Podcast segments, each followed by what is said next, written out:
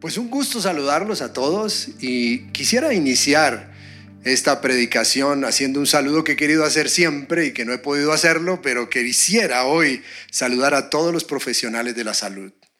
Quiero bendecirlos, quiero declarar sobre ustedes una bendición especial y que sepan que estamos orando por ustedes, oramos por los enfermeros, enfermeras, camilleros, los porteros de los hospitales, de las clínicas y usted doctor, doctora, que está al frente de batalla, queremos bendecirlos y sabemos que de esta, de esta pesadilla saldremos en el nombre de Jesús.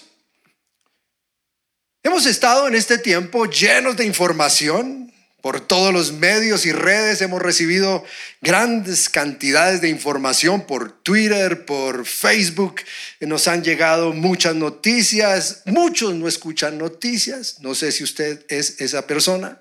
Yo escucho noticias. Me gusta escuchar noticias, no todas, las filtro totalmente, porque sabemos que hay también muchas noticias que no convienen escuchar pero una noticia en especial que me ha llamado la atención en los últimos tiempos. Y es que el gobierno de los Estados Unidos ha querido cerrar la red o plataforma TikTok. Porque han creído o están investigando, dicen ellos, que estas operaciones de esta, de esta plataforma captura todos los datos de las personas que en ellos participan que esa diversión y ese baile que a veces hay ahí y todos esos cantos que hay, pues eh, se empiezan a almacenar todos los datos de las personas que las usan. India también tomó esa decisión. Y entonces están haciendo una serie de transacciones ahí para ver cómo sigue manejándose esa red de TikTok. Pues le quiero decir que es una de las grandes estrategias de este tiempo. Una de las grandes eh, formas de lucha de este tiempo es la guerra por tus datos, la guerra por tus eh, dinero, la guerra por tus cuentas, la guerra por tus datos, la guerra por tus gustos, la estructura familiar que tienes, todo viene siendo un objeto de guerra. Es la guerra cibernética que va a ser parte de este tiempo. La lucha por el ciberespacio también va a estar ahí a, flor de piel. La estrategia de este tiempo hace que quieran estas plataformas acceder definitivamente a quién eres tú. Y también es capturar la información. Capturar la información a través de hackers, de los estrategas de las redes, los blogueros, los influencers tratan de capturar de una u otra forma quién eres tú y quién es tu familia, quién es tu empresa a través de, la, de las websites. Nunca antes las redes se habían movido tanto. Nunca antes las redes habían estado tan en boga como en, estos, en estas circunstancias que estamos viviendo. y hay mensajes de todo tipo espirituales, de aliento, chistes, chistes de todo tipo. Yo no sé cuál es su mejor, el recuerdo del mejor meme que usted ha recibido. Es una pregunta que le quiero hacer. Usted, ¿cuál es el meme que lo hizo reír tanto o que le, que le impactó tanto? Pero le quiero decir algo. Las redes no son nuevas en Jesús. Jesús es el mayor influencer que ha tenido la historia. Jesús fue el que primero dio relevancia a las redes. Y es, es muy relevante porque aún nos sigue influenciando. Aún Él sigue diciendo que hay salvación y hay eternidad. Las otras redes tal vez no te lo están diciendo. Y es que le quiero decir algo. Jesús a través de, sus redes, le voy a decir que ha dado la información. La iglesia en este tiempo tiene la información. No son los medios los que tienen la información. La iglesia tiene la información. Por eso también vengo con otra pregunta. ¿Cómo usas tú tus redes? ¿Cuáles son tus hashtags? Porque estamos hablando del mayor influenciador que ha tenido la historia, Jesús. Cuando Jesús inicia su ministerio, empieza relatando y todos los relatos de los evangelios, de los evangelios sinópticos, hablan, hablan de Jesús induciendo a usar las redes. Iniciando su ministerio, él empieza a señalar quiénes van a ser sus discípulos. Y se da algo impresionante que usted tiene que revisar, que es la pesca milagrosa. Entonces fíjese que estamos hablando de redes desde los evangelios. Y yo se lo quiero demostrar en Lucas 5, 1 al 11. Cierto día, dice la palabra de Dios este evangelio, mientras Jesús predicaba en la orilla del mar de Galilea o el lago de Genezaret, porque usted lo puede usted lo puede recibir según la versión que tenga de la Biblia de esas dos maneras. De hecho, tengo un video, un video espectacular, un video que no bajé de las redes. Yo estuve allí, yo estuve allí. De hecho, le quiero decir que dentro de sus sueños coloque Israel. Y mira cómo es esta belleza del mar de Galilea. Es una belleza porque eh, no sabes lo que, lo que uno siente en ese lugar. Saber que Jesús, el mayor influencer que tuvo la historia o que sigue teniendo la historia, estuvo ahí predicando, es espectacular. Pero yo quiero llamar la atención de ese mar. Uno lo llamaban el mar porque es tan grande que ellos creían que era un mar, pero realmente es el lago que queda en el punto de Genezaret. Grandes multitudes se abalanzaban sobre él para escuchar la palabra de Dios.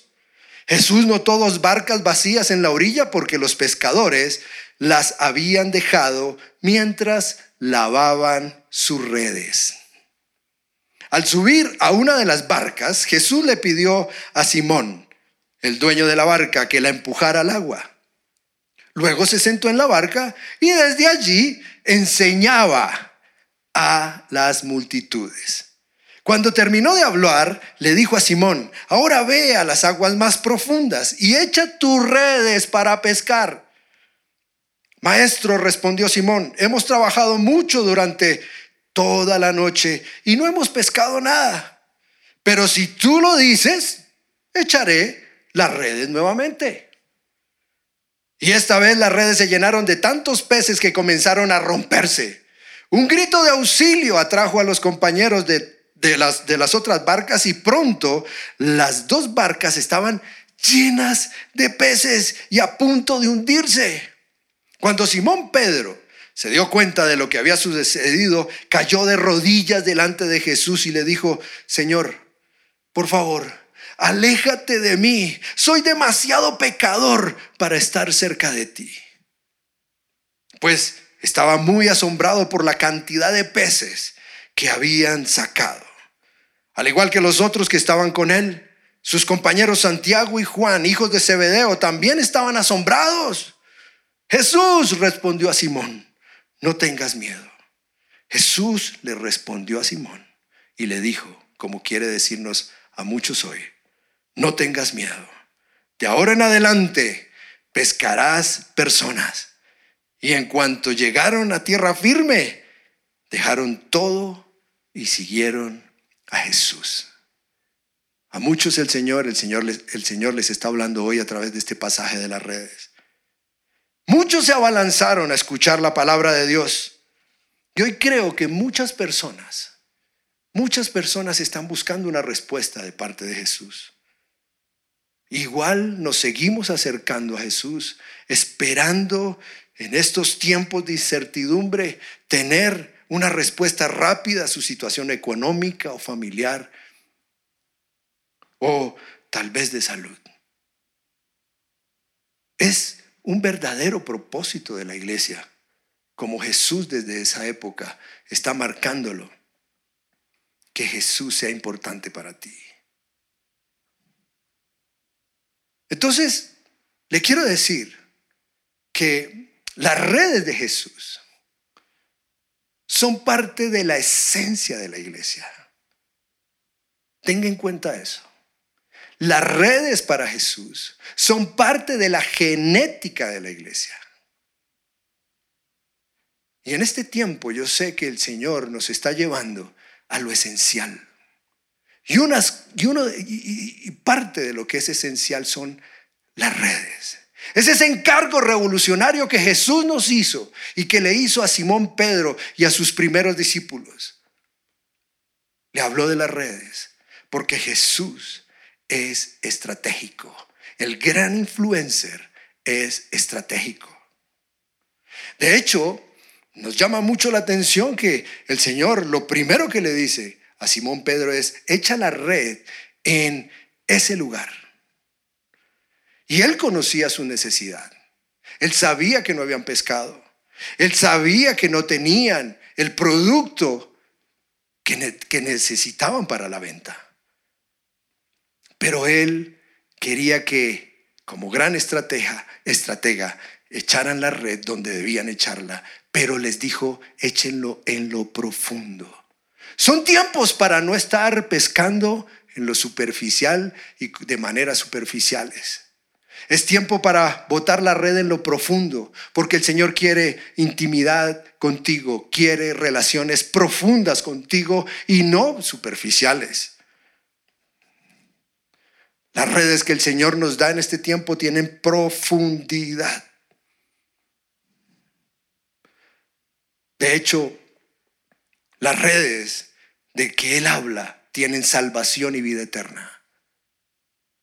Te quiero preguntar nuevamente, ¿cómo usas tú las redes? ¿Para seducir o, para persuadir? ¿Para persuadir que Jesús es el Señor? ¿Para persuadir que Jesús y su nombre es lo más famoso que debemos hacer? para realzar la familia? ¿O por simplemente conseguir seduciendo, conseguir un novio o una novia? Eso sería muy superficial. Pero también si usted está a través de sus redes promocionando sus emprendimientos y sus empresas, también está bien, no se preocupe. Pero el Señor quiere hoy, hoy, hoy, relaciones profundas. De hecho, ¿por qué se lo estoy diciendo? Porque el Señor quiere que a través de las redes nosotros demos la declaración de derechos humanos más importante, más importante, y perdóneme y no me vayan a echar piedra, pero es más importante que la declaración de derechos humanos que se da contra la tierra, los indígenas o los ciudadanos mismos o el Estado. Esta declaración de derechos humanos es la más importante porque tiene eternidad. Y permítame, se la voy a leer. Es la declaración de derechos humanos y es la, la que tiene como función proclamar la iglesia.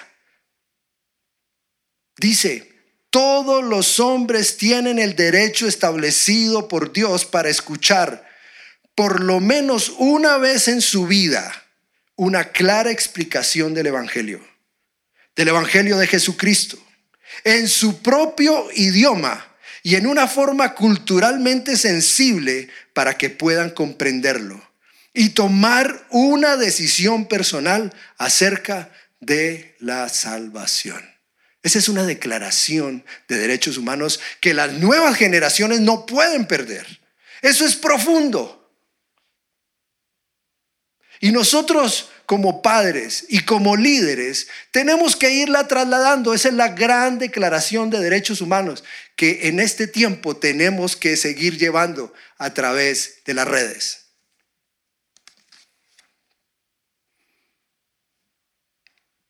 Entonces, como otro punto, las redes deben ser echadas para que todos alcancen y escuchen esta declaración. En medio de esas redes, las redes toman multitudes y toman discípulos. Y quiero hacer esa gran diferencia. Las redes hacen diferencia entre, como siempre el pescador toma, y ahí saltan los peces, saltan unos buenos, otros son malos, pero no quiero decir que los seguidores sean, los multitudes sean malas, no, de ninguna manera, pero hay de todo en la red. Multitudes, seguidores o discípulos. En Lucas 6, 17, 19 dice, cuando descendieron del monte, los discípulos se quedaron con Jesús en un amplio lugar llano, rodeados de muchos seguidores y de las multitudes. El Evangelio distingue entre las multitudes y los seguidores. Y yo creo que hay otra foto. Otra foto que yo traje de mi viaje a Israel con mi esposa. Mira, yo creo que allá, allá, allá está ese monte donde Jesús estaba hablando. Espectacular. Ahí estábamos con mi esposa en ese mástil, de ese, en ese mástil no, sino no sé si es la proa de ese barco, y estábamos mirando allá en el mar de Galilea, donde estaba Jesús con sus discípulos y sus multitudes. Había gente de toda Judea y, de Judea y Jerusalén y de lugares tan al norte como las costas de Tiro y Sidón, y habían llegado para oírlo y para ser sanados de sus enfermedades. Y los otros que eran atormentados por espíritus malignos fueron también sanados. Todos trataban de tocarlo, porque de él salía poder sanador, y lo sanó a todos. Yo creo que las multitudes hoy se distinguen de los seguidores porque las multitudes solo quieren buscar los milagros. Las multitudes solo quieren tocar a Jesús un momentico y, que sean sanados y salir. El seguidor quiere permanecer. Hay una pregunta. Otra, hay muchas preguntas en esta predicación hoy. ¿Te consideras de la multitud o seguidor de Cristo? ¿O discípulo del Señor? ¿Cómo llegaste a la iglesia? Es otra pregunta. Pues en estos días hemos, nos reunimos, en estos tiempos que estamos en casa, seguimos trabajando muy fuerte y uno de los trabajos que hacemos es con los prematrimoniales y, los estamos entrevistando antes de darle su fecha de matrimonio. Y a algunos les pregunto, oye, ¿y cómo llegaste a la iglesia? Y entonces los tipos me dicen, no, pues mi novia le dio por ser seguidora de Cristo y me sacó, me dijo que si no quería nada con Jesús, pues no había nada con ella. Y yo empecé a seguirla a ella. Y llegué a la iglesia. Y ahí voy siendo seguidor de Cristo. Cristo me ha tomado en su red. Buenísimo les digo, ahora ellos quieren seguir a Jesús y serán una familia mejor. Pues Simón Pedro, Simón Pedro es protagonista de esta historia. No sé si usted lo ha notado. Simón Pedro estaba en la barca decepcionado. Él era un pescador y no cualquier pescador. Siempre hemos pensado que esos pescadores que estaban ahí son unos pescadores sin,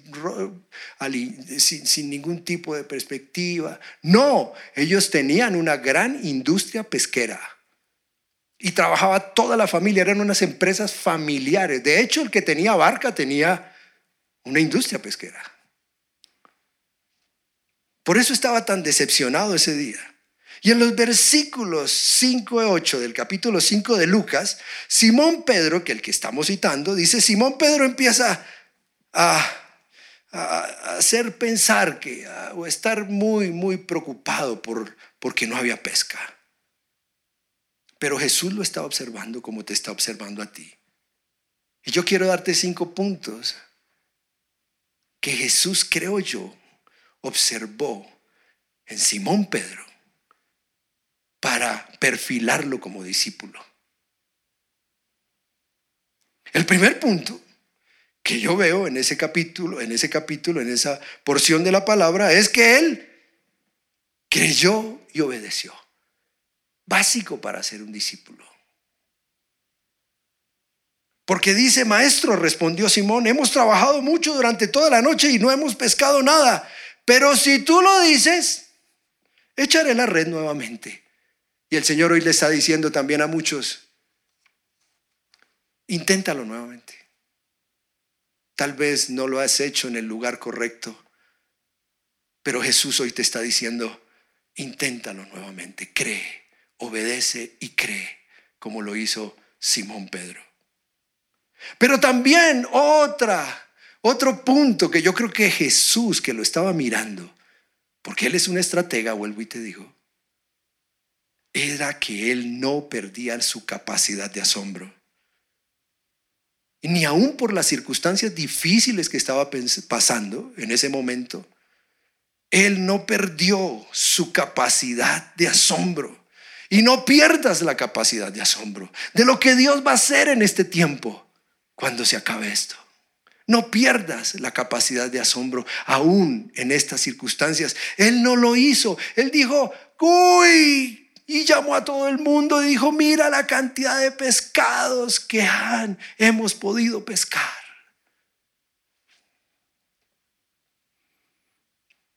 Pero tres,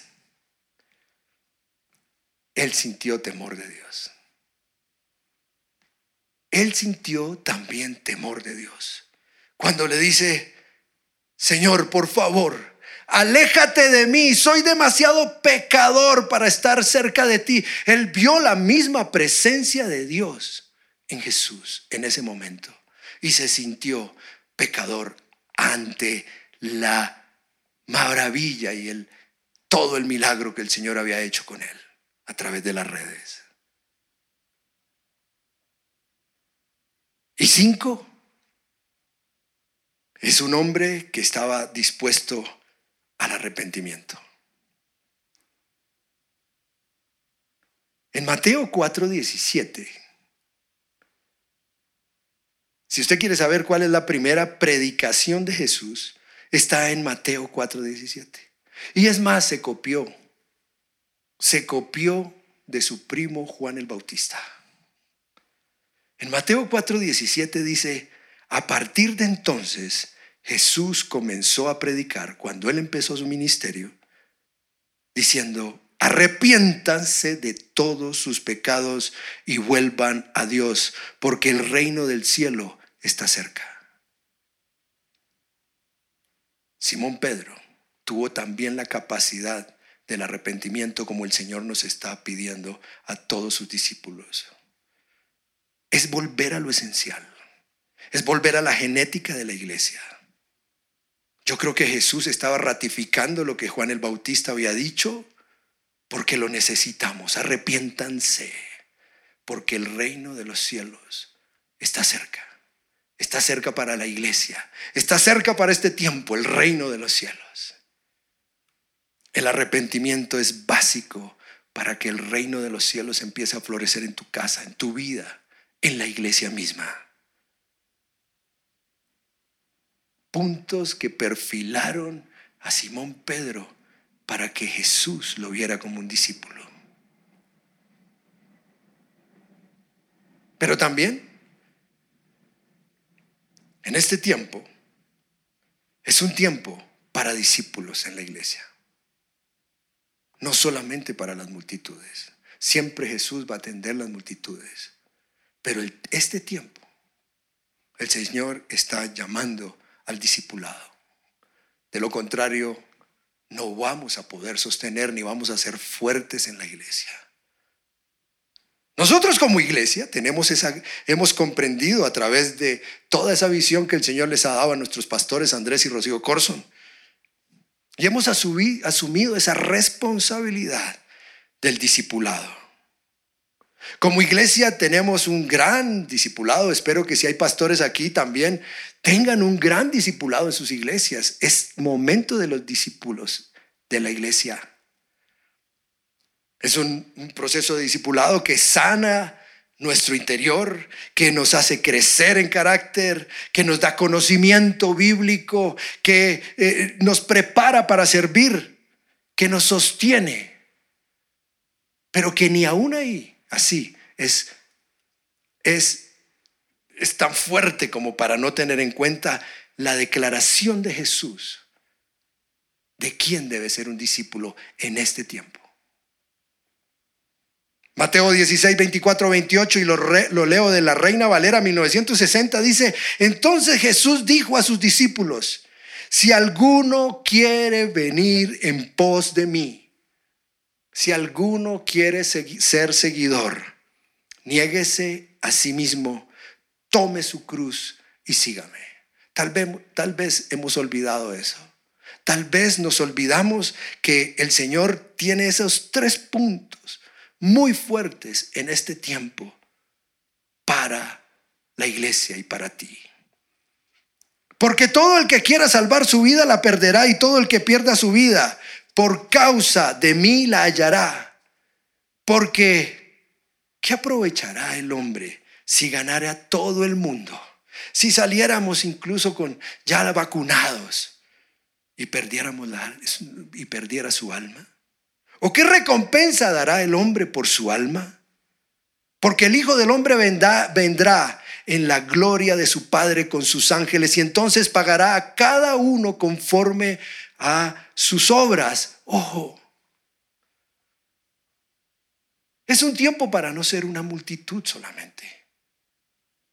Es un tiempo para ser discípulos. Y le quiero decir algo, la iglesia, la georreferencia cambiará de la iglesia.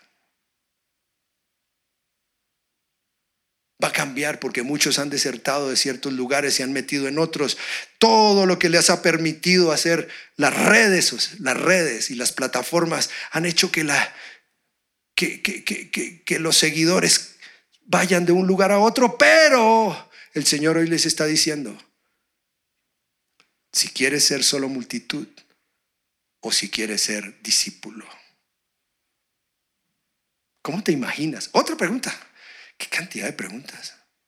¿Cómo te imaginas la apertura de la iglesia? Impresionante. El abrir las iglesias, eh, pues eh, hemos comprendido que la iglesia cambió. Al, al abrir las iglesias, hemos sabido que la iglesia no es solo un edificio.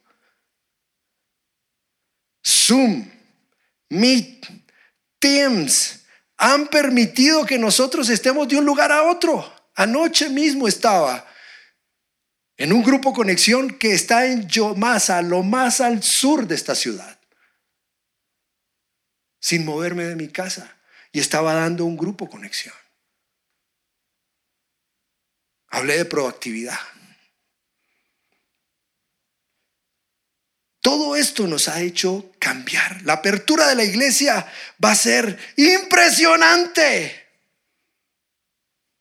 Todos, todos los cristianos debemos estar involucrados en ese discipulado porque el Señor nos va a delegar llevar el Evangelio con la red y soltarla a presidentes, a gobernantes, a manifestantes, a los de la izquierda, a los de la derecha, a los del centro.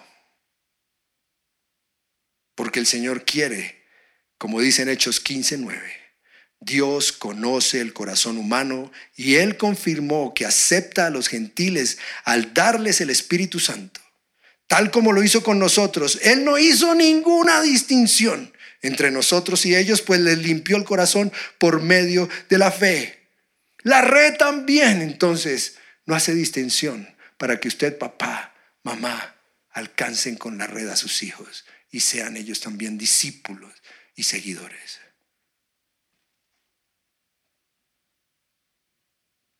Muy rápidamente quiero eh, decirles a la luz de las parejas, siempre se me salen las parejas, las familias.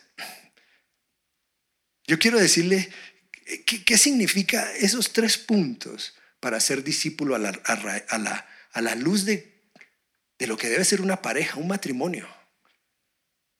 Si alguno quiere ser seguidor, niéguese a sí mismo. Los que trabajamos con parejas siempre sabemos que esto es durísimo, porque el Señor dijo en Juan, en Juan 3, que Él, Jesús, era el novio y su iglesia la novia, y esa analogía quiero utilizarla hoy. Niéguese si quiere ser seguidor. El morir es parte vital del matrimonio. El sometimiento, parte vital del matrimonio para que marche bien si usted sigue con sus egoísmos, sus orgullos, sus propias formas de ver las cosas, si usted quiere es solamente hacer lo que a usted se le venga en gana, de pronto su esposa O usted, si es al contrario, su esposo no va a ser su seguidor. Pero también dice, tome la cruz. Tome la cruz. Y entonces eso tiene que ver con la obediencia. Y eso yo lo he entendido muy bien en mi matrimonio. Obediente hasta las últimas consecuencias. Como esposo yo aprendí que hay que llevar la cruz. No te vas a poner brava, mi amor. Pero hay que llevar la cruz en el matrimonio. Llevar la cruz era todo lo que el Señor hizo en su paso, llevando la cruz hasta ir al Gólgota, a ser crucificado por nosotros, porque era una de las prácticas para aquellos que eran sentenciados a muerte a la crucifixión, llevar su cruz. Pero la cruz que se da en el matrimonio y como Jesús quiere que la tengamos en este tiempo y que comprendamos cuál es esa percepción es cuando, como cuando Simón de Sirene cargó la cruz de Jesús.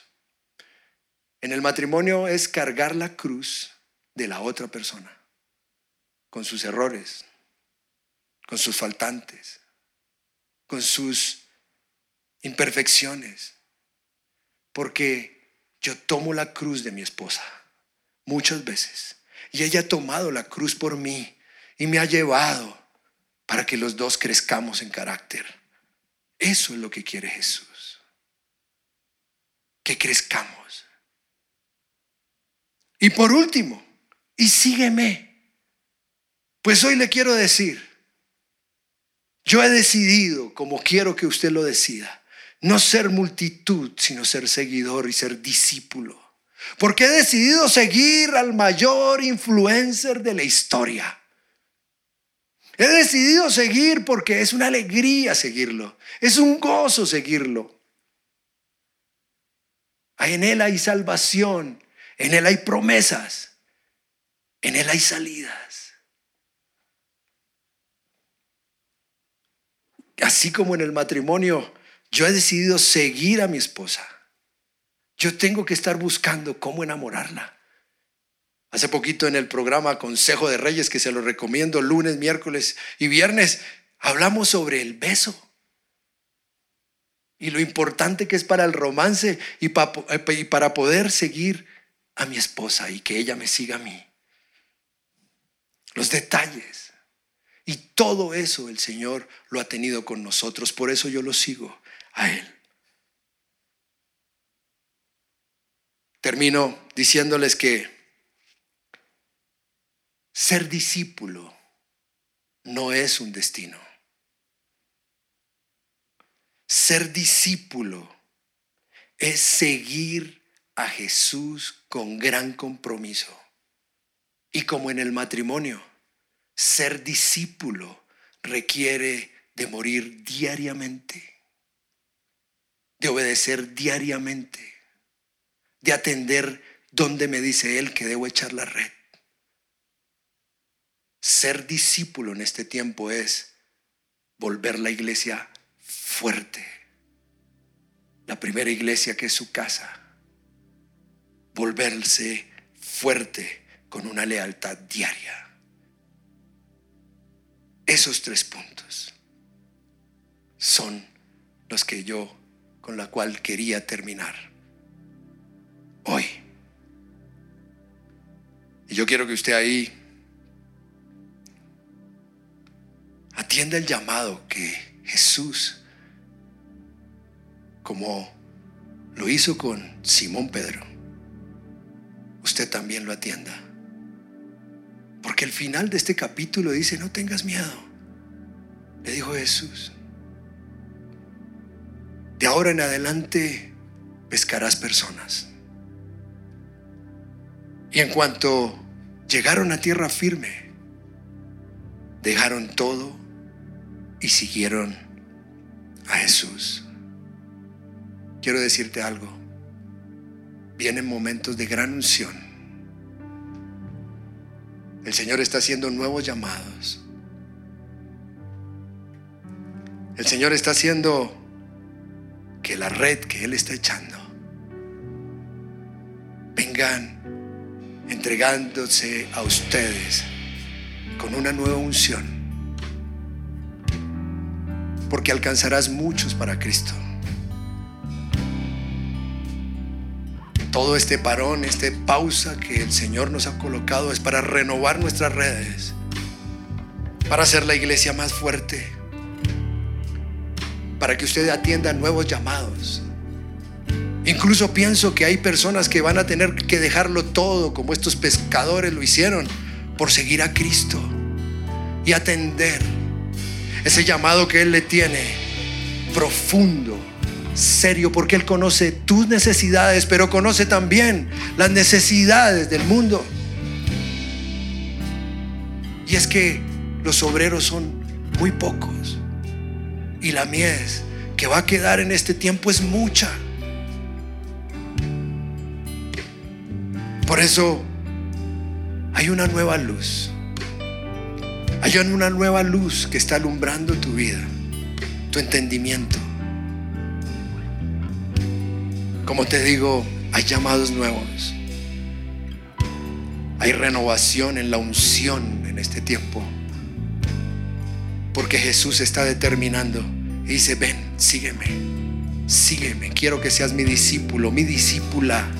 Yo quiero hacer un llamado muy especial para aquellos que hoy nos están viendo por primera vez o seguramente nos han estado viendo y viendo y se han sentido tranquilos con la predicación, les gusta la alabanza, se sienten en paz, tranquilos, pero solo están esperando que pase esta circunstancia.